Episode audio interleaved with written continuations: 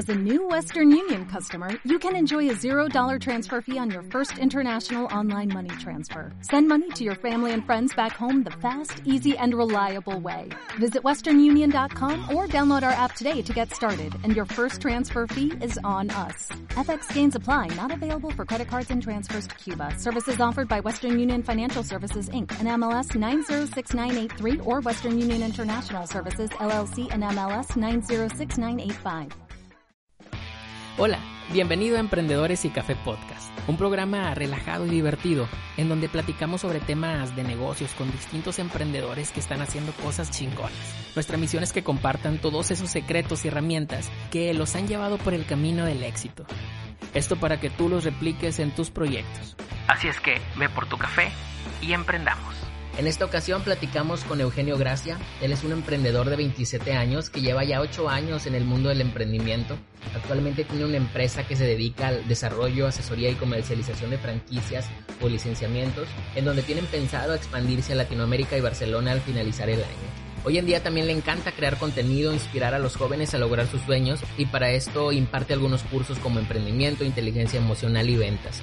También tiene un podcast que se llama Despierta, en donde el objetivo es concientizar a las personas de que existe un mundo maravilloso allá afuera y de que existe un verdadero propósito que todos tenemos en esta vida, siempre y cuando logremos despertar. También es un gran conferencista y una excelente persona. Esperemos que este podcast les sea de mucha utilidad. Disfrútenlo. Bienvenidos a otro episodio más de este podcast Emprendedores y Café. Hoy me tocó estar solo ya que Silvia tuvo un compromiso y pues me dejó la tarea de yo aventarme solo el episodio. Pero como ya ella se había aventado otros programas, pues también es, es lo justo para ambos. y hoy tenemos pues el placer de, invitar a, a, un gran amigo que, como ya lo dijimos en la presentación, es un gran emprendedor con ya, ya con varios años de trascendencia. Keño, muchas gracias por aceptar la invitación de estar aquí en nuestro programa. Bienvenido. Gracias, Leo. Gracias, gracias a ti por, por la invitación. Es algo que, que, decimos todos, ¿no? Yo creo que es un, un, diálogo que, que, existe en todos los podcasts cuando te dicen eh, gracias por aceptar la invitación y el otro contesta, eh, no, hombre, gracias a ti por invitarme, pero realmente te, te, doy mucho las gracias por, por esta invitación que que no sea así como un simple, un simple como un protocolo. que realmente no te interesa cómo está la persona, pero sí, ándale. La verdad es que sí, sí, sí te agradezco porque es algo que me apasiona, estar como comunicando y, compartiendo diferentes opiniones, escuchando a, otras personas cómo piensan y pues la finalidad de todo es poder eh, enseñar a, a, la gente claro aplicar lo que nosotros hemos aplicado en este, en este mundo, ¿no? Desde hace rato ya tenía las ganas de, invitarte, he visto que estás compartiendo mucho, mucho contenido, tanto en tu podcast también, como en tus redes sociales, como compartiendo tu experiencia con otros emprendedores. Y dije, oye, pues qué padre, estaría chido invitarlo al programa para que pues compartiera con, con nuestra comunidad. Y pues qué bueno que ya se logró, se logró esa conexión. Antes de, de iniciar de lleno al, tema que nos traes, que está súper interesante de, de, las dificultades de emprender en la cuarentena. Quisiera que nos contaras de que salga de ti quién eres, qué emprendimientos tienes y, y algo de tu experiencia. Ok, pues Leo, soy Eugenio Gracia, tengo 27, casi 28 años. Dices, dicen que si cumples años en cuarentena no, no cuentas, se te va hasta el otro año. No vale. Tenemos un año, un año menos. ¿Cuándo, cumpliste año? Cumplo el 18 de junio, que es lo que yo estimo que todavía estemos como en cuarentena todos, ¿no? Pero bueno. Yo creo que sí, fíjate. Sí, pues quién sabe. Pero bueno, te digo, tengo 27 años. Actualmente llevo 8 años casi ya en el mundo del emprendimiento. Yo siempre digo que 4 años jugando a ser emprendedor y estos últimos 4 años pues aplicándolo de la manera pues más, más común, más correcta y, y batallándole, ¿no? Como, como todos en un principio. Entonces, tengo actualmente una empresa que se dedica al desarrollo, comercialización y asesoría de franquicias y licenciamientos. Aparte de eso, tengo un podcast que se llama Despierta y tengo una franquicia propia que se llama Crunch, en este modelo de negocios se comercializa un postre yucateco que muy pocos conocen, pero los que lo conocen están enamorados del producto, que es como la, marquesita, que es como una crepa ahí medio, crujiente, ¿no? Entonces, eh, eso es lo que, lo que hago actualmente. También estoy enfocado en el coaching y en, la asesoría o consultoría más personalizada hacia negocios. Eh, esto aplicándolo con cursos, talleres o como, como es coaching personal. Ok, oye, súper interesante esto de las franquicias. ¿Cómo fue que te metiste en este mundo, Queño? Mira, en el 2017, eh, cuando nace mi hijo, que este dato siempre lo doy cuando, cuando platico con alguien, porque a pesar de que no sea muy relevante, es algo como que impactante, ¿no? Pero mi hijo nació el mismo día de mi cumpleaños y aparte era Día del Padre era Día del Padre ese mismo día. Entonces, pues fue como mi regalo. Eh, dice mi papá que fue mi, regalo chusco, así como, como lo llaman. Pero mi hijo fue mi regalo y cuando nació, a las dos semanas, un amigo me invita a vender su franquicia. Empiezo a construir todo un equipo de ventas porque es lo que me gusta. Y después de ahí empezamos a, comercializar la franquicia de mi amigo junto con su socio. Me hablan a los dos meses, me dicen, vente para Tijuana, asóciate con nosotros y listo, ¿no? Todo era de palabra, pues era plena confianza y pues así empecé, así empecé, eh, me fui para Tijuana con toda mi familia, me fui con todo el equipo de ventas que había desarrollado y pues bueno, digo, así fue como empezó realmente. Ya como a los seis meses terminó ese, esa asociación, no por mi amigo, mi amigo de hecho sigue siendo uno de mis mejores amigos, sino por, por problemas que tenía él con su socio y que al final terminó teniendo con todos nosotros, ¿no? Eh, entonces, primer consejo del podcast, no te, no te asocies de palabra nunca. O si te asocias, preocúpate muy bien por conocer a la persona con la que te estás asociando. Oye, fíjate que eso nos pasó antes de, y perdón por interrumpirte, eso nos pasó con un restaurante, un restaurante que teníamos también, fíjate. Fue como que asociarnos por palabra. Este, Silvia, que es mi novia y mi socia, este, nos asociamos con otra, otro amigo que pues conocíamos, pero no así como que mucho, ¿verdad? Él se interesó por el proyecto, empezó eh, a meterle dinero, nosotros no hicimos contrato tampoco, fue como de palabras y íbamos a echarle para adelante y a los seis meses él ya quería todo de, vuelta porque no estaba dejando ingresos. Dices tú, oye, son seis meses, carnal. es un restaurante. A los seis meses obviamente no vamos a tener todavía el, no vamos a doblar la inversión. Entonces, eso hizo que quebráramos también el, el negocio porque tuvimos que invertir de más cuando no era necesario y eso hizo que se nos cayera el negocio. Entonces, sí, comprendo mucho lo que me dices ahí. No, y al final tienes como todo el aprendizaje, ¿no? Como quiera, o sea, yo creo que es depende cómo tomemos las cosas. Yo creo que al principio sí nos da coraje como, como emprendedores, de que le pones todas las ganas, de que haces sacrificio. Yo, por ejemplo, me llevé a mi familia para allá, a mi hijo de dos meses, ¿no? Entonces, arriesgarlo a otro mundo, a otra ciudad que, que pues era desconocida, ¿no? Pues estaba complicado, ¿no?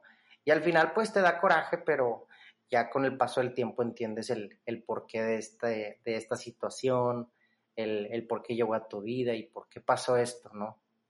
Creo yo que, como, como te digo, no estuviéramos ni tú ni yo aquí hablando eh, de manera positiva si no nos hubiera pasado eso, ¿no? A pesar de que a lo mejor en ese momento o ese, o ese día que nos pasó eso, soltamos maldiciones y mentamos madres, ¿no? Pero al final es eso. Totalmente. Entonces se quedó, ¿te regresaste para acá, para Monterrey? Regresé para Monterrey, eh, constituí mi empresa con el, dinero que me quedaba acá, con uno de los que eran del equipo de ventas, que actualmente es mi socio, ¿sí? Él es mi socio, él es amigo mío de la prepa, y fíjate que nunca fuimos muy, muy amigos, ¿no? hasta, hasta cierto punto, y, pero cuando conocimos nuestras fortalezas y debilidades de ambos, dijimos, pues podemos hacer ahí un, buen match, una, una buena asociación, una alianza que realmente era estratégica, ¿no? Y ya constituimos la empresa en el 2018 y ahorita ya tenemos pues ya dos, dos años que acabamos de cumplir con, con esta empresa. Ya tenemos una franquicia que es de nosotros, hemos expandido otras marcas y pues es eso, ¿no? Digo, la verdad es que al principio sí fue, los primeros seis meses, como tú mencionas ahorita en tu restaurante, nosotros no habíamos recibido ni un centavo. Entonces ya se nos había acabado todo el dinero y, pues cada quien tenía pues que comer, yo ya tenía una familia que mantener en ese momento y pues me era muy complicado, ¿no? ¿Y, tú estabas metido 100% en tu emprendimiento o tenías también otro ingreso y, y, lo alternabas con tu emprendimiento o cómo fue ese proceso, pequeño? No, yo era el único emprendimiento que tenía. Eh, le aposté todo porque ya lo había hecho, porque habíamos logrado esto con la franquicia de alguien más. Entonces decidimos volver a aplicar con otra franquicia de unos amigos acá en Monterrey. Eh, lo usamos ese, ese modelo de negocios para reestructurarlo, para sistematizar los procesos como franquicia y de ahí pues catapultarnos a, a nosotros poder tener esos ingresos para poder abrir nuestra propia franquicia, ¿no? Entonces abrimos nuestra propia franquicia, ahorita ya son ocho sucursales activas, aunque ahorita en la cuarentena solo hay dos activas por, por obvias razones, y otras 32 franquicias otorgadas. Entonces, como ya sabíamos cómo hacer las cosas, y aparte que podíamos mejorar, innovar y, hacer esos cambios que, que, iban a ser para, para bien, pues decidimos apostar todo a ese proyecto, que no siempre es tan recomendable apostarle todo a tu proyecto, pero cuando ya lo hiciste una vez para alguien, pues ¿por qué no? ¿verdad? Claro, pues ya tenía la experiencia de, del otro negocio. Sí. Oye, pues está, está muy padre, ¿eh?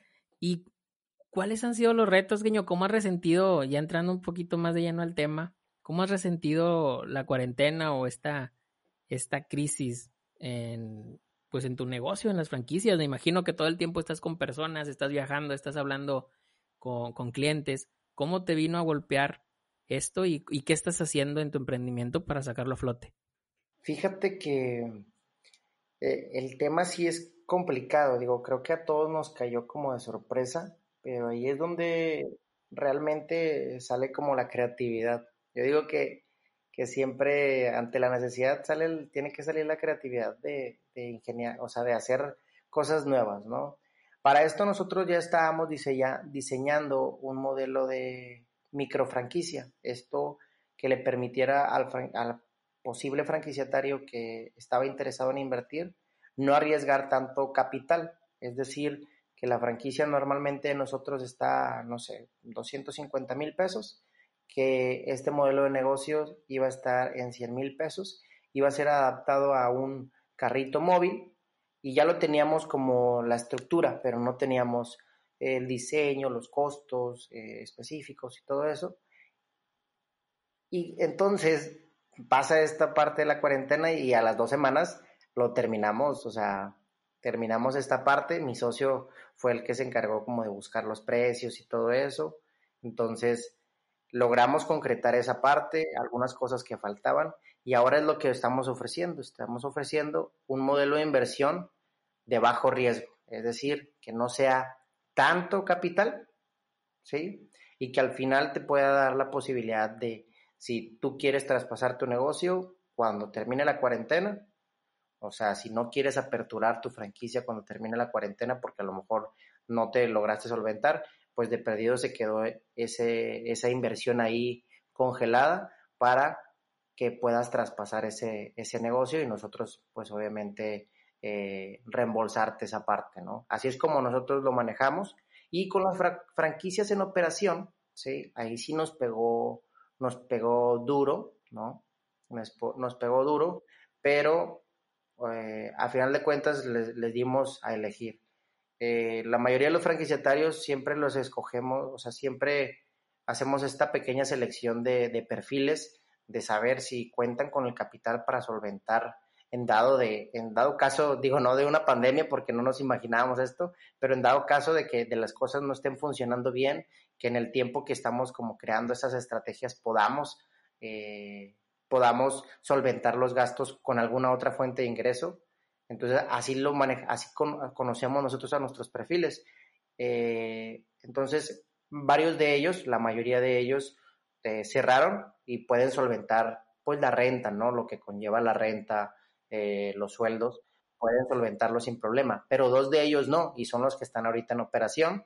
Y uno que está a punto de abrir, que manejamos un producto nuevo, ¿no? Un producto nuevo que puede, que puede ayudar a, la, venta bruta mensual para, para, que no afecte. Y nosotros, como manera de apoyo, les quitamos el pago de regalías hasta que todo se, se tranquilice, ¿no? Güey, súper bien, ¿eh? O sea, qué, padre que se solidarizan también con sus clientes y, buscan la forma también de, de apoyarlos, porque pues como tú dices, a todos nos llegó de, sorpresa y al final del día nos quedamos con, con, las empresas que nos apoyaron en todo momento, no solamente cuando todo estaba color de rosa, sino cuando la, estaban las cosas duras, ustedes también están ahí con ellos. Entonces, qué, qué fregón que sean una empresa así.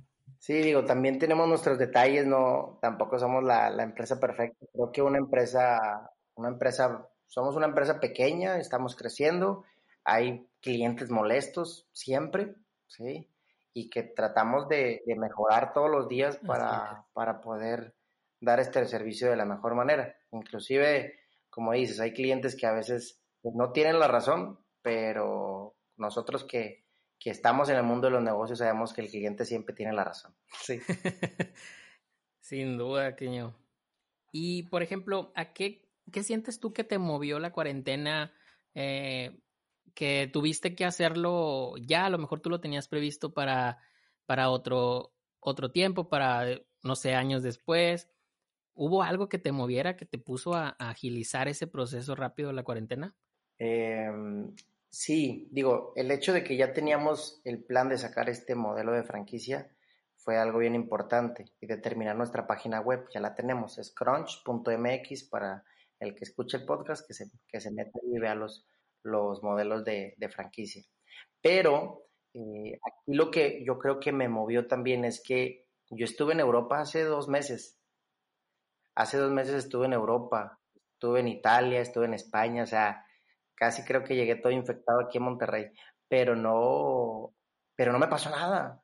Y si fui asintomático. ¿Te aventaste el coronavirus tú? Sí, ándale. Yo, yo, yo, yo lo, yo lo inicié aquí, pues no. De hecho, o sea, cuando todavía no salía ningún, ningún caso, pues llegué yo a Monterrey, ¿no? Y todavía no salía ningún caso en Monterrey y dije, no, hombre, estoy seguro que voy a ser el primero. ¿Mm? Eh, fíjate que es que estuvo muy raro porque yo regresé de Italia y todo estaba muy normal y a la semana de estar en Monterrey, ¡pum!, cierran todo.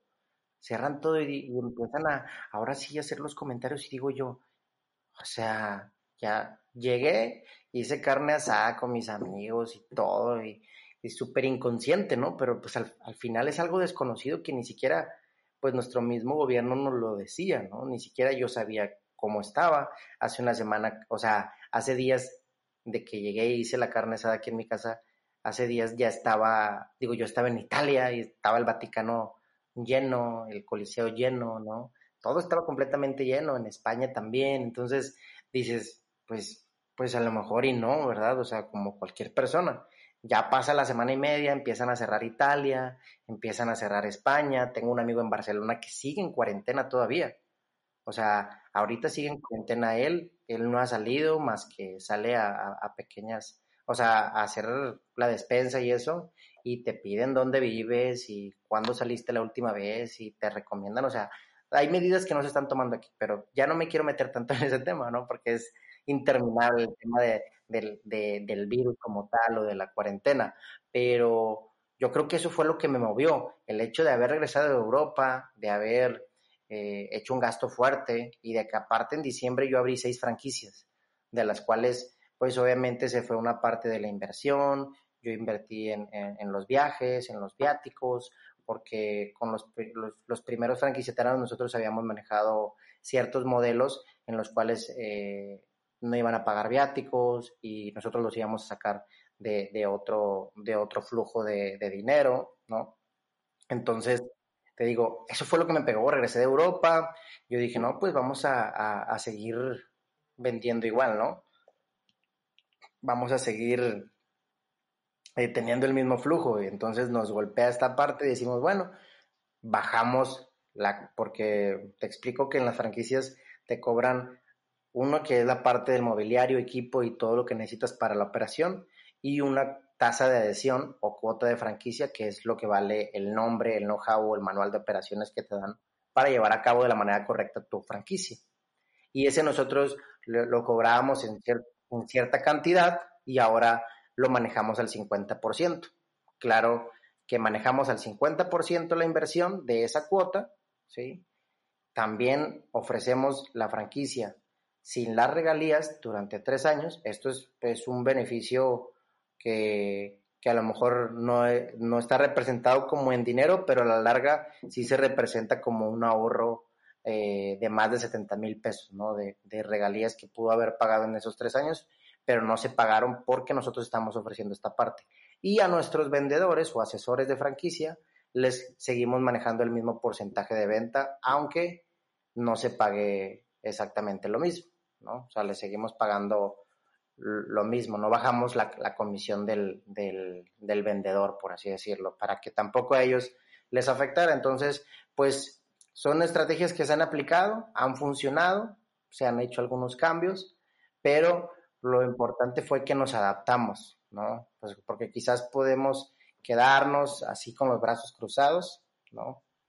Y, y pues no, no, no, no va a funcionar nada si, si nos metemos a, a un, vaso de agua, ¿no? Y nos, nos hundimos ahí, porque así es, ¿no? Yo creo yo que platicando con, con mi socio llegamos a, esta, a este acuerdo de poder, de poder innovar, de poder crear, y esa es como la parte importante. Siempre estar en constante mejora continua, o siempre estar en mejora continua, perdón, y o innovando eh, de manera disruptiva o de manera auténtica, ¿no? Para que, el, para que tu negocio funcione, siempre, siempre con la finalidad de, de, que, de que nadie pierda, ¿no? En este caso, ni los asesores de franquicia, ni los franquiciatarios, ni nosotros. A pesar de que nosotros somos una franquicia y al final te vendemos un know-how y, y no nos tenemos que hacer responsables, o sea, fríamente lo digo, no tenemos la responsabilidad de solventar los gastos de ellos, pues eh, les, manejamos otras otros beneficios como la parte de las regalías, ¿no? Y, y por ejemplo, Keño, yo sé que pues fue difícil todo este cambio, el, el, que se adaptaran a estas circunstancias, pero yo te escucho con mucha energía, te escucho con mucha disponibilidad de, de, ver qué hacer y también, como te digo, he visto todo el movimiento que estás teniendo en las redes sociales. Entonces, ¿qué le recomiendas a estos emprendedores que les está pegando duro también en lo emocional? O sea, que no se pues porque me ha tocado platicar con otros emprendedores que no, no sienten esa emoción o esas ganas de salir a, a, innovar, a salir a cambiar o adaptarse a, las circunstancias. ¿Tú qué les recomendarías? Eh, ¿Qué deben de hacer o en qué deben de apoyarse pues para salir adelante en esta crisis? Primero que todo, yo creo que sentarte a analizar la situación. A veces, como emprendedores, eh, no tenemos la suficiente inteligencia emocional para actuar y nos la pasamos viendo los problemas, nos la pasamos mortificados o preocupados en cómo le vamos a hacer para pagar la renta, porque yo sigo pagando renta de oficinas, de sigo pagando sueldos, sigo pagando bodegas, sigo pagando ciertas cosas, ¿no? Pero si te concentras en esa parte, güey, yo creo que que no, no, tu energía no puede estar concentrado en eso, ¿sabes? O sea, si tú canalizas bien tu energía hacia lo positivo, ¿sí? Aunque, aunque puedas caer en ese exceso de confianza, pues mínimo actúas, planeas y dices, a ver, ¿qué vamos a hacer? ¿Cómo vamos a actuar ante esta situación? Juntas a todo tu equipo de trabajo que, que tengan para tener esta lluvia de ideas, ¿no?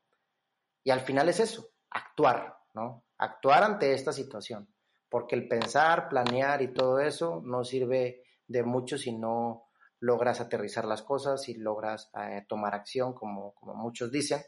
Pero eso es, eso es lo que yo les aconsejo, que su energía no la enfoquen en cómo le van a hacer para pagar la renta o cómo le van a hacer para solventar los gastos de la empresa, cómo le van a hacer para esto. Y al final, este es un, un momento de reflexión en donde aprendemos que cualquier situación de, sobrenatural o, como lo quieras llamar, no está en nuestras manos y que existen cosas inevitables que a veces van a tumbar nuestro esfuerzo de años, pero ahí depende de nuestro coraje, de nuestro ímpetu que, tengamos para poder eh, levantarnos y decir, oye, pues yo me la partí por esto y esto no se va a caer como de lugar. Yo sé que esta situación está, está un poco complicada, pero tenemos que ver la manera de salir adelante. Y si no es así, ver la manera de diversificar nuestros ingresos eh, a, lo mejor en un negocio que se adapte más a la situación o adaptar tu servicio o producto a lo que es eh, a, la, situación, ¿no? Como los negocios que, venden comida, pues se adaptaron. Los que no estaban adaptados se adaptaron y los que no se quisieron adaptar ya murieron. ¿No? O están a punto de morir. Entonces, eso es lo que yo, lo que yo recomiendo ampliamente para aquellas personas que como que no saben cómo sobrevivir. Digo, de hecho, el sábado tengo un, un taller, voy a dar un taller sobre eso, sobre cómo ante la crisis, eh, la mejora continua y todo esto. Yo sé que esto es, es, una charla, ¿no?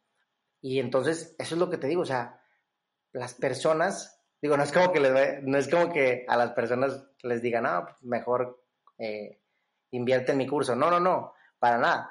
Pero sí es importante saber que las personas deben de tener la disposición de, de, trabajar, de querer salvar su negocio, ¿sí? Porque tú debes de saber cuánto vale tu negocio. Es como si el día de hoy nos quitan esta plataforma nos quitan eh, el hosting, nos quitan a lo mejor, no sé, incrementan los requisitos o, las políticas de, Spotify, ¿no? Y, dices, ¿qué voy a hacer? Pues voy a tener que adaptarme y voy a tener que crear nuevas cosas o mejorar yo para poder aplicar a, a esto, ¿no? Ante esta situación tengo que hacerlo. O sea, eso es lo que yo, lo que yo recomiendo, ¿no? Que las personas se enfoquen en lo que va a producir, lo que va a ayudar a tu negocio a salvarse. Yo como ventaja, y yo la verdad es que para mí esto es una ventaja, haber regresado de Europa y estar en cuarentena, pues me hace para empezar a ahorrar demasiado. Aunque también entran las compras estas, entran las compras estas de que estás en Amazon viendo cosas nuevas y, y pues compras tú, ¿no? Eh, pero al final ya no me gasto lo que me gastaba antes. Yo comía todos los días en la calle, todos los días compraba eh, de comer en algún, en algún establecimiento o iba a algún restaurante o alguna comida de, negocios o siempre estaba gastando en eso, aunque algunas cosas eran inversión. Pero para mí es como, pues, un ahorro, ¿no? O sea, para mí sí es, y aparte de que salía, si salía entre semana, pues, pues mínimo te gastabas o sea, una lanita ahí que te puedes ahorrar en esta, en esta cuarentena y que puedes invertirla en otras cosas. Claro, sí, sí, sí, totalmente. Y pues sí, o sea, verlo como oportunidad, aunque suene mucho cliché, pues es que no hay de otra, o sea, tienes que verlo como oportunidad para, pues para no, no estar contando los, los muertos, contando los, los contagios, que ahora ya eh, está más feo aquí, ya aumentaron las cifras pues eso al final del día no lo tenemos controlado y pues mejor enfocarnos en nuestro emprendimiento y cómo, cómo innovarlo. Y referente a esto, ahora algunas herramientas más técnicas que nos puedas recomendar que estás utilizando tú para estar en contacto con tus, con tu gente, con tus colaboradores? ¿Hay algo en específico que estás usando o cómo es tu día, ¿Cómo te administras? Eh, mira, yo digo, en la parte de las ventas también incrementamos este proceso para que todo fuera mejor. Mi socio se encargó ahí del trabajo, que la verdad es que se esfuerza mucho en esa parte de, de la sistematización de procesos y todo. Eh, es buenísimo, es algo que a mí no me gusta mucho, tengo muy buenas ideas, ¿no?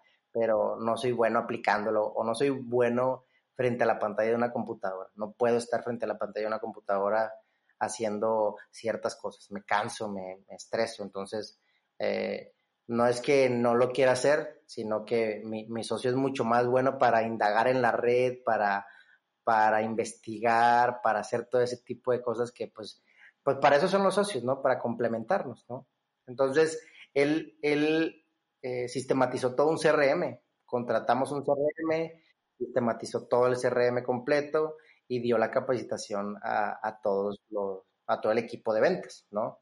Yo soy más de la parte estratégica de cómo hablar con el cliente, cómo llegar, cómo cerrarlo. Él también es bueno para eso, pero sí, te digo, nos encargamos, bueno, él se encargó de desarrollar esta, este CRM, de, trabajar en eso para, mejorar obviamente el procedimiento, el seguimiento con, cada cliente, ya que no estamos físicamente con los asesores y podemos estar ahí revisando la gestión de, todos sus clientes, ¿no? O sea, ya mejor tenerlos todos en una en un, en un CRM para, para de así para así poderlo ver para así poderlo ver en línea, ¿no? Aquí, por ejemplo, desde mi casa, desde la casa de mi socio. Entonces, eso es lo que hacemos. También nos conectamos por Zoom, como la mayoría de las empresas lo está haciendo. Pero no perdemos tanto tiempo en hablar. Yo creo que lo importante es la, la, acción de, tomar. A veces dicen que, eh, no sé si has escuchado, creo que había un libro, me habían dicho, creo que había un libro que decía, ¿por qué las juntas, creo que sí se llama, juntas que se pueden, que, que pudieron hacerse por, por un correo, ¿no? Algo así se llama, ¿no? Ajá, sí, creo que sí he escuchado. La, finalidad es que, la finalidad es que a veces nos juntamos por querer juntarse, por querer a lo mejor controlar toda la situación. Pero lo puedes manejar por correo, güey, y a lo mejor va a ser lo mismo, el mismo resultado. Entonces, la mayoría de nosotros como como regios, porque también es, es, es una parte de, que los regios sí somos, para todo queremos hacer carne asada, Sí. Y así como para todo queremos hacer carne asada, para todo quiere, para los negocios queremos, ¿qué onda? ¿Cuándo una chéves? Y realmente quieres hacer, quieres hablar de negocios. ¿Qué onda? ¿Cuándo un cafecito? Y le puedes marcar en ese momento, güey. Y una chévez y, lo platicamos bien. sí, güey. Y le puedes marcar en ese momento y platicarle tu idea, cabrón. O se lo puedes mandar por, por correo y ya, güey. Pero, pero sí, te digo, al final no, no perdemos mucho tiempo en eso, güey. Tratamos de estar aplicando, mejoramos los incentivos para los vendedores. Entonces, eso es como empresa, es doblar un poco lo que nosotros a lo mejor eh, recurrentemente ganábamos, ¿sí? Como, como empresa, para poder eh, para poder mantener sólida eh, los ingresos de la empresa. A lo mejor ya no es la misma cantidad, pero el volumen de ventas a lo mejor no va a bajar tanto. ¿sí? Entonces, así es como, como yo he estado trabajando. Oye, esto súper chingón. ¿Y qué le recomiendas a, a, los nuevos emprendedores, a lo mejor a la gente que estaba muy emocionada porque pues iba a iniciar con un proyecto o iba a iniciar en este, en este mundo del emprendimiento y también todo se le vino abajo. ¿Le recomiendas emprender? ¿Qué tipo de negocios también les recomiendas que tú has visto que está funcionando ahorita? Eh, ¿Algún mensaje para estos nuevos emprendedores? También tenemos bastantes que nos siguen aquí en la página, que son gente que, que está iniciando también en este mundo. Pues yo creo que si tienes la oportunidad ahorita de, de que para empezar tienes tiempo, ¿no? Me refiero a, grupo de personas que a lo mejor somos clase media, ¿no? Que somos de, que crecimos en, clase media no que, que la clase baja no pueda, pero me, lo, lo, lo, explico porque luego, luego la gente dice, ay, pero, pero yo no tengo el mismo tiempo que tú, ¿no? O sea, y tampoco quiero decir que, que las personas de clase baja pueden entrar en esa parte, no, que no puedan hacer esto, no. Simplemente estoy como venciendo esa objeción antes de que, antes de que pasen este tipo de comentarios, güey. Pero te digo, a estas personas de clase media que, que, que, tienen a lo mejor un sueldo seguro, se podrá decir entre comillas, eh, que tienen tiempo, ¿sí? Porque ya, mínimo si, si te la pasabas de peda todos los fines de semana, ya tienes ese tiempo para ti. Y si lo estás usando para Netflix, está bien. Si lo estás usando para hacer tu, tus cosas, pues adelante, no pasa nada. Pero esto va, este, este consejo va para los que quieran hacer algo. Entonces, si tú quieres hacer algo, es el momento. Es el momento perfecto para que lo hagas. Es el momento eh, para equivocarte, güey, para cagarla. yo te recomiendo que si vas a hacer un negocio ahorita, eh, no olvides digitalizarlo, no olvides eh, crear algo que sea de manera digital. Puedes también hacer dropshipping, puedes hacer cualquier cosa que puedas hacer por internet. Si tienes un conocimiento eh, en algo, a lo mejor no eres el más experto, pero sabes más que cierto nicho de, personas, ¿no? Entonces, puedes eh, detectar el valor de, tu conocimiento, desarrollar un formato de taller e impartirlo de manera gratuita o de manera, eh, obviamente, con un costo, ¿no? Porque de manera gratuita mucha gente piensa que, que... no vale, güey. ¿Cómo? Que no lo vale. Es gratis por algo, a lo mejor no es tan bueno. Sí, no, a lo mejor no es tan bueno, pero yo, por ejemplo, yo, yo lo di gratuito el primer, mi primer taller, pero este porque, porque a mí me interesaba darlo gratuito, ¿sabes? Claro, sí, sí, sí. También el, como tipo responsabilidad social tuya, güey, como que aportar algo. Esa parte es como que primero doy y después recibo, así soy yo. Entonces primero doy y luego recibo. Y ahorita te digo, el sábado tengo un otro, voy a dar un taller de emprendimiento que no tuve que meter publicidad ni nada, simplemente en mis redes sociales lo comenté, eh, hice un flyer, obviamente lo estuve desarrollando durante todo este tiempo para que estuviera todo bien y ya solamente faltan cuatro personas eh, para que se junte el grupo, ¿no? Cuatro personas para que se junte el grupo de 18 personas. Entonces, te digo, ahora sí lo, lo, lo digitalizo, ¿no? En lo que ahorita me están construyendo como un, embudo de ventas y, una, plataforma para, poder sistematizar este, este tipo de cursos o este tipo de talleres eh, por mailing y todo ese tipo de cosas que la verdad yo no tengo mucho conocimiento, por eso hay otra persona que me lo está, me lo está desarrollando. Pero eso es lo que voy, enfócate en digitalizar tu negocio. ¿sí? Digitaliza tu negocio, toma cualquier curso de marketing digital. Eh, hay muchas empresas que están saliendo de marketing digital que la verdad es que son intermediarios. Por ejemplo, tú, Leo, tienes una agencia de marketing y yo empiezo a cobrar como mi agencia de marketing, pero realmente tú eres la que, tú eres el que me está haciendo el trabajo, ¿no? Yo nada más estoy como de intermediario. Y, o tengo un freelancer que, que me está haciendo todo el trabajo y ya yo le estoy... De esa manera es diferente porque un freelancer no cobra tanto, ¿no? Y, se, puede, se puede estructurar con base en los precios del mercado, ¿no?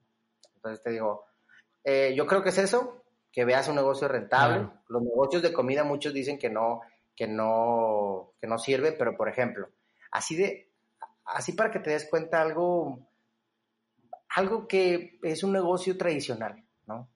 un negocio tradicional ahorita se podrá decir que es una, un depósito, un depósito de abarrotes, Un depósito de abarrotes, a lo mejor, pues bueno, no, no, se, no se pueden adaptar la mayoría, ¿no? Inclusive algunos que venden cerveza, pues no se pueden adaptar, pero yo escucho todo, todos los días aquí en mi casa que llega una moto con el vecino, con el otro vecino, yo también marco al depósito yo también marco a domicilio. Entonces, yo estoy en constante, o sea, yo casi no salgo. Lo que pido, lo pido a domicilio, ¿sabes? Llega a domicilio, entonces digo, pues algo está funcionando, ¿no? Es como dicen, Amazon ahorita, o sea, alcanzó un nivel de valor en la bolsa de valores histórico, como nunca antes ninguna otra empresa lo ha logrado, pero Amazon lo logró. Zoom, que es una plataforma que ya existía desde hace un chorro de tiempo, ahora dio el brinco que necesitaba dar, ¿no? Y claro, va a llegar un monopolio como Facebook, que ya lo anunció Mark Zuckerberg, que va a dar esta plataforma gratuita, ¿no? Sí, por WhatsApp. Para 50 personas. O sea, eh, eh, digo, eso ya es otra pelea entre, entre, monopolios, ¿no? Pero, te digo, esas empresas, pues se adaptaron, pero pues ya estaban en ese giro. Pero tú como nuevo emprendedor, yo te recomiendo que te animes, que, te, que, digas, ¿sabes qué? Pero tampoco te digo que arriesgues todo tu, capital, ¿no? Todo tu capital lo arriesgues en, tu idea. Si tu idea crees fervientemente en que va, va a funcionar, adelante. No, no te quito la intuición de, de lograrlo. Pero si no estás muy seguro y si quieres probar, pues a lo mejor no lo arriesgues tanto, ¿sí? Y enfócate en, que funcione, ¿no? Eso es lo que yo, yo puedo recomendarle a, los emprendedores de hoy en día. Y que tengan la inteligencia emocional suficiente para, este tipo de, situaciones. Porque normalmente nos estresamos. Normalmente sí, la gente se estresa. Entonces, si la persona, imagínate, si la persona, porque normalmente es eso, yo le estoy hablando a la gente chingona. En, esto que estoy diciendo, le estoy hablando a esa, gente. Claro. Pero si la gente normalmente no ha emprendido, es por algo, en esta situación menos va a emprender. Porque van a decir, no, no, ahora no, no. Es como la, típica señora que, que, te dice, no, pues ¿cuánto pagas de renta? voy a pagar 20 mil pesos. Ah, no, no, hombre, es un chorro, ¿sabes? Y, dices, güey, de estar mi de tener mi negocito, mi negocito en casa, a pagar 20 mil pesos, que va a ser proporcional a la afluencia de personas que van a estar yendo, pues está bien, güey, ¿sabes? Pero eso no lo ven la mayoría. Totalmente. Eso no lo ve la gente, güey. Y eso es lo que yo le digo a, mucha gente. No, es que yo no quiero, yo quiero pagar una rentita de 3 mil pesos. Pues sí, güey, pero eso va, va, a ser proporcional a lo que tú vas a ganar en tu negocio. A lo mejor hay otros giros de negocio que no. ¿sí? Te recomiendo también hagas esto. Hay una, hay un... Si tú sabes cocinar, güey, que esto no muchos lo hacen, pero yo conozco un lugar, güey, no lo voy a decir, porque no sé si este comentario vaya a afectar o, o, incentivar a este negocio, güey. No sé cómo le van a tomar las personas, por eso no, no quiero decir el nombre de la marca, pero en Didi Food, o en Uber Eats, yo, yo pedía unos boneless, güey. Ok. Estos boneless, güey, me llegaban con una presentación buena, güey. Sí. Sabían muy ricos. sí. Pero el día que fui al negocio, güey, era un cuartito chiquito, güey. y la publicidad que tienen, güey, Madre santa, güey. Parece que si te lo... Pues, tú ves la publicidad y parece que si vas, güey, es un restaurante. Pero por eso ellos mismos, güey, manejan puro servicio a domicilio. Ok. ¿Sabes? O a, a, contrapedido, no sé cómo se dice así. Tú lo pides y luego pasas por él. Entonces dice, Oye, pues de hecho es una, es una modalidad que está saliendo mucho, ¿verdad? Como que restaurantes fantasmas, que son tipo bodegas o son cuartos, güey, y se enfocan en solamente vender por las plataformas. Exacto. Yo, por ejemplo, yo me vine, yo me vine con mis papás en la cuarentena, güey, porque aparte, pues mi hijo eh, está aquí también. Entonces, eh, yo me vine en la, en la cuarentena, güey, y, y les hago de comer casi todos los días. Casi todos los días. Me gusta cocinar, güey, o sea es algo que me apasiona. Y luego dije la vez pasada, ¿por qué no mejor mando a hacer un diseño y me pongo a hacer comidas, güey? Le vendo a todos los vecinos. Tengo 75 casas aquí en la colonia, güey. Les vendo comidas a todos, güey, que quieran. Ya me levantan un pedido. Pero digo, nah, o sea, no, no es, o sea, es, como pasión. O sea, es algo que es un hobby, ¿sí? No es, no es algo que me, que, me gustaría hacer como negocio. Pero sí pondría a trabajar a alguien en algún momento para hacer eso, ¿no? O sea, pero yo estar ahí eh, en la operación, no. No me, no me gustaría. Pero es lo que te digo, este, este negocio de boneless, así le hace, güey. Y vende un chingo. ¿sí? Vende un chorro. Y por eso, porque muestra una imagen, güey. Y es muy importante. Totalmente, güey. ¿Y tú crees que va a cambiar México después de esto, güey? ¿Lo ves diferente? ¿Cambiar la economía?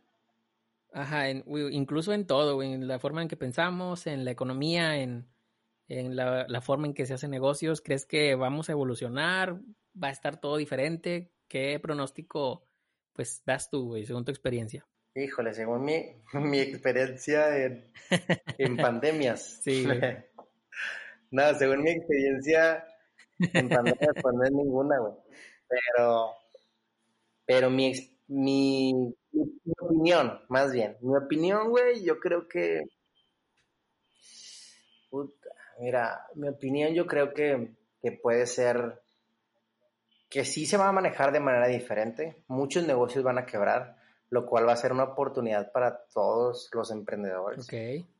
Porque va a haber necesidades que, o un área de necesidades que no se pudo cubrir en esta situación y quebraron muchos negocios y ahí es donde pueden entrar ciertos emprendimientos. Ok.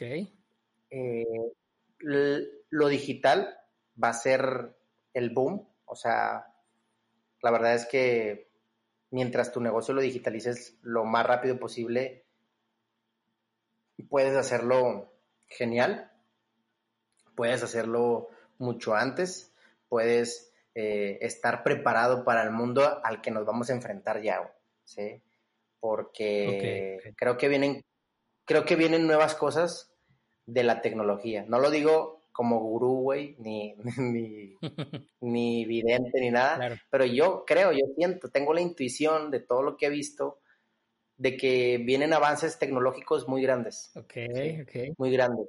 Y, y, que nos vamos a tener que adaptar a esa parte. Y pues yo creo que aquí en México va a estar un poco retrasado, pero mucha gente lo va, se va a adaptar. Muchísima gente, esa gente chingona que te digo, va a poder adaptarse a, esa, a eso, más bien, y va a poder aprovecharse de, esta situación, ¿no? Como, como yo digo, después, mira, siempre hay, hay un mito grandísimo, güey, la cuesta de enero. Muchos le llaman la cuesta de enero, güey, ¿no? Por ¿Por qué? Porque pues el sistema funciona así, güey. El sistema, los empleos te dan un fondo de ahorro y un aguinaldo antes de Navidad y la mayoría de la gente ya sabe que se lo va a gastar en regalos, ¿sí? Ya sabes que se lo va a gastar en regalos, ya dice. Sí, y el aguinaldo lo usas para dar enganches, güey, ni siquiera para comprar. Para pagar tu tarjeta de crédito que debías, güey. O sea, ciertas cosas. Y así funciona el sistema. Entonces, esa misma gente se queda en el mismo lugar en enero, güey. O, o vuelve a empezar de cero, güey cada enero empieza de cero, entonces no tienen dinero. Pero la mayoría de los inversionistas, güey, yo te voy a decir, así, así para que, para que me escuches, güey. En diciembre yo vendí 10 franquicias, de las 32 que tengo vendidas. 10 franquicias en diciembre. O sea, ¿por qué? Porque hay gente que invierte su dinero en diciembre, güey. No toda la gente, güey, va y se gasta su dinero en regalo. Claro, no es que no es que no regale nada, güey, sino que a lo mejor ya tienen ese dinero que ya lo han invertido y ya saben moverlo, ¿no? Entonces, te digo, pues la gente se va a tener que adaptar, güey. Y al final eso es, es, es, un mito, güey. Después de una crisis viene, vienen cosas nuevas. Claro. Vienen cosas chidas, vienen cosas chingonas, que la gente tiene que aprovecharlas al máximo. Sí. Si no, te vas a quedar ahí mismo. Hay gente que va a avanzar el doble o triple en este, en este, lapso de tiempo. Y hay gente que se va a estancar y va a seguir donde mismo. Y está bien. No son competencias. La gente, si lo quiere hacer así, adelante. ¿no? Pero, por ejemplo, yo compartí una frase en, el, en mi podcast de Despierta, una frase de contenido en, Instagram, que decía, es momento de no salir de casa, pero sí de tu zona de confort. Ok, ok. Y hubo una persona que me cuestionó y me dijo, es momento de, lo que la gente quiera, ¿no? No son competentes. Pero tiene razón. Claro. Le di la razón, le dije, tiene razón, es momento de lo que la gente quiera. Y yo quiero esto, ¿no? Claro. Y, y la gente que quiere salir de... Pero le dije, al final, mira, lamentablemente, y se va a escuchar muy malinchista, pero no es malinchista, sino que en México tenemos una mentalidad muy, muy mediocre. Claro. Sí. En México tenemos una mentalidad muy perdedora, que si a alguien le va bien, eh, ah, es porque de seguro anda en estas cosas. De que si alguien eh, tiene esto, ay, de seguro no sé qué, eh, es bien tranza, ¿no? Entonces tenemos esta mentalidad tan, discúlpame, güey, de, de, informalizar tu podcast, pero tan pendeja, güey, esta, esta mentalidad tan pendeja que yo así la digo, porque está, es un problema en cómo la gente ve este tipo de cosas, claro, güey. ¿no? Y que, y que dices, ok, está bien, pero yo le digo, mira, tenemos esta mentalidad, muchos, ¿no? Porque te, me, o sea, me incluyo porque la he tenido. ¿sí? Me incluyo porque soy humano y también la he tenido. Entonces, digo, si la gente no hace caso de no salir de su casa, ¿qué va a hacer caso de, no salir de su zona, de salir de su zona de confort? O sea, claro. Que es, que es mucho más difícil, güey. Si, si no te puedes quedar en tu casa, güey, ¿qué vas a salir de tu zona de confort? ¿no? Que es muchísimo más difícil hacer. Claro. que existen estas crisis existenciales, güey. Hace, hace como cinco horas tuve una crisis existencial muy, muy cabrón en mi cabeza. Pero eso es lo que pasa por cuestionarte tanto. Sí, sí, como no, y como quiera, pues todo eso, como tú dices, son paradigmas que vienen ya desde generaciones atrás, güey, de cultura, incluso es cultural, güey, por eso no es lo mismo en América Latina el, el ser ambicioso, güey a otros a otras, partes del mundo, otros países que lo ven como un algo bueno, güey, y aquí lo ven como algo malo, como que no eres muy ambicioso, es que tienes muy mucho amor al dinero, es que esto, es que el otro, incluso por tanta religión, güey, por tanta política, por tanto todo esto que hemos estado viviendo aquí, güey. Entonces, son paradigmas muy fuertes que que estamos tratando de romper, pero qué chingón que hay plataformas como la tuya, güey, que hay emprendedores que están apoyando a otros para que pues se animen a, pensar diferente. Sí, la verdad es que existimos ese tipo de personas, se escucha muy mamón, pero existimos, lo digo por ti, por mí y por todas las personas que probablemente se van a dar el tiempo de escuchar los 53 minutos de este podcast. o, entonces, pues qué chingón, qué chingón que, que habemos estas personas que queremos hacer un cambio, que queremos compartir estas historias con, todas las, con todos los demás porque al final, la verdad es que yo siempre digo que una historia cambia la vida de muchas. Cuando tú cuentas una historia, tú no sabes a quién le estás cambiando la vida, en qué vida estás persuadiendo, en qué vida estás logrando encender esa llama de nuevo, en qué, en qué persona estás volviendo a, e, e, estás logrando su, su, ¿cómo se puede decir? Su confianza, estás regresando tu esperanza a las personas. Yo, yo, yo siento que nosotros como, como emprendedores, como personas que comunican, que comparten, eh, somos un vínculo de esperanza para todas las personas. Y mientras sigamos eh, compartiendo nuestras historias, experiencias, no solamente de éxito, sino de fracaso, que también no hay que perder el lado humano de que todos somos, de que el éxito es muy bonito, porque la gente se, se frustra después cuando no le salen las cosas. Entonces yo creo que si, que si logramos hacer eso, la verdad es que eh, obtendremos un, una recompensa muy grande. No sé, tú como emprendedor, si te han llegado eh, mensajes a veces que te dicen, oye, escuché tu podcast, oye, eh, la verdad es que me ayudó en esto, ¿no? O personas que, digo, tampoco es como que... Pues sí, cómo no. Que les cambies completamente la vida, pero cambiaste un pensamiento y ese pensamiento desencadenó otros pensamientos que cambiaron completamente su vida. Entonces, eso es lo que yo, lo que yo digo. Entonces, nosotros debemos de ser como esos, esos vínculos de, esperanza solamente, ¿no? Que, ayudemos a las personas y que al final se nos va a redituar de, de alguna manera. Fíjate, curiosamente, no sé si recuerdas, güey, que este, te conocí en, en este círculo de comunicación, cuando yo estaba en un curso allá con César Ulloa y con este Eduardo, en curso de comunicación, güey. Sí. Y me tocó ver ya, ya lo último, güey, ya cuando tú estabas como que entrando a ese, a ese negocio, no, no sé qué fue de, de ello, güey. Este, y fue donde tuve el vínculo contigo. Ya después, pues yo terminé mi curso ahí y me, y me retiré. Pero pues te conocí en este ambiente, güey, como de comunicación. Entonces, qué chingón que ahorita tuvimos otra vez la oportunidad de compartir, güey. Este, muchas gracias también por, por aportar. Y pues cuéntame qué, qué es lo que sigue para ti en esta, en, en tus futuros proyectos, que tu podcast también, este, cómo lo podemos encontrar, qué planes tienes a futuro y algún mensaje final también para los, para los emprendedores de la comunidad. Mi podcast, te comento, y antes de eso, me gustaría reconocer el trabajo que has estado haciendo. Eh, te digo que, que, chingón lo que, lo que estás haciendo para, para toda tu audiencia, para todas las personas que tengan la oportunidad de escucharte.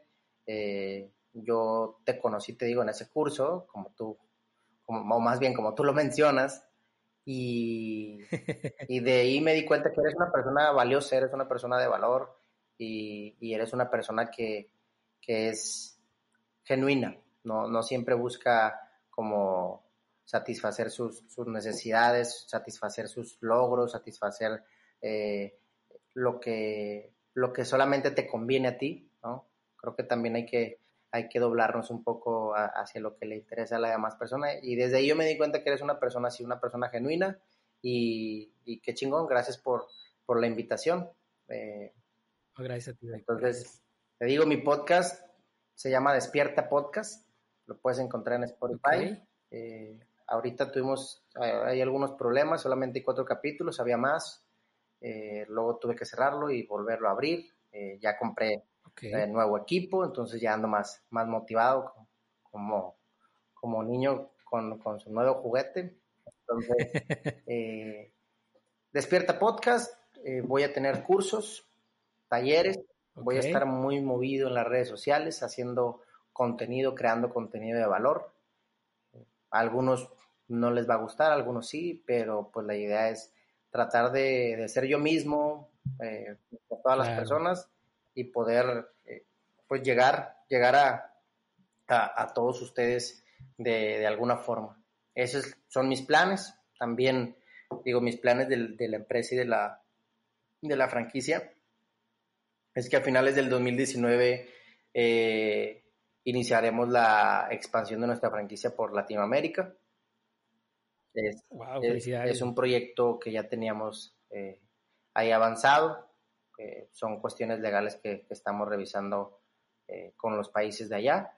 Pero pues ahorita está, se está trazando esta parte por, por lo mismo del, de la situación. Pero si no, pues no pasa nada, no hay prisa. Eh, esos son los planes hasta ahorita y para que año gracia los planes son poder inspirar a, un número de gente, a, la mayor parte de, de digo, a la mayor cantidad de personas posibles para para que logren sus sueños. La verdad es que yo siempre digo que eh, hace poquito compartí un video que, decía que, yo crecí en un mundo en donde me dijeron que los sueños eran imposibles de lograr.